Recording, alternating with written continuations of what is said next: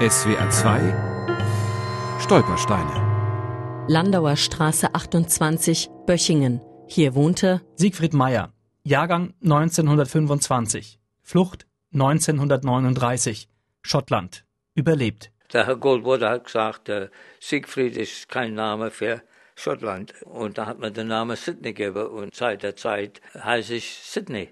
Nur wenn ich nach Bechingen komme, rufen die mich wieder Siegfried, aber daheim in Glasgow bin ich Sydney. Bevor Siegfried Meyer nach Glasgow zu den Goldwaters kam, lebte er mit seinen Eltern Mina und Herbert Meyer in dem kleinen Dorf Böchingen in der Südpfalz.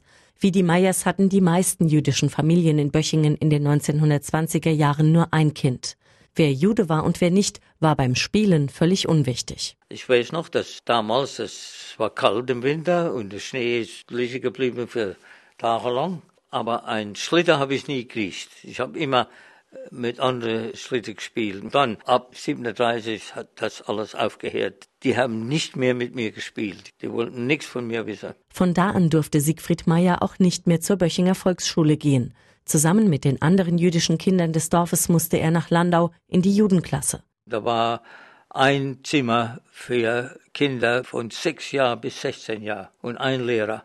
Wenn die anderen wieder in die Schule gegangen sind, haben wir Pause gekriegt, sodass wir nicht zusammengekommen sind. Und wir sind immer eine halbe Stunde früher fort, nachmittags, dass es keine Schleicherei gegeben hat. Die Leute, wo freundlich mit den Juden waren, die sind verraten worden. Die haben Angst gehabt, mit Juden zusammenkommen oder helfen. Das ist immer nachts passiert, dass die uns Lebensmittel gegeben haben. In der Reichspogromnacht wurden jüdische Männer aus Böchingen zum Verhör nach Landau in den Betsaal verschleppt. Auch Siegfrieds Vater.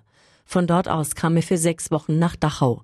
In dieser Zeit meldete Siegfrieds Mutter ihren Jungen für den Kindertransport nach Großbritannien an. Sie wollte ihn vor den Nationalsozialisten in Sicherheit bringen. Am 5. Januar 1939 nahmen die Meyers Abschied am Bahnhof Ludwigshafen. Das war das letzte Mal, dass ich meine Eltern gesehen habe. Ich wollte nicht. Meine Mutter hat gesagt, ich muss und dann sehen wir uns wieder später. Und als Kind, das hat man geglaubt. Das war aber nicht so. Siegfried kam einen Tag später in Südengland an und wurde von einer jüdischen Familie aus Schottland mit nach Glasgow genommen.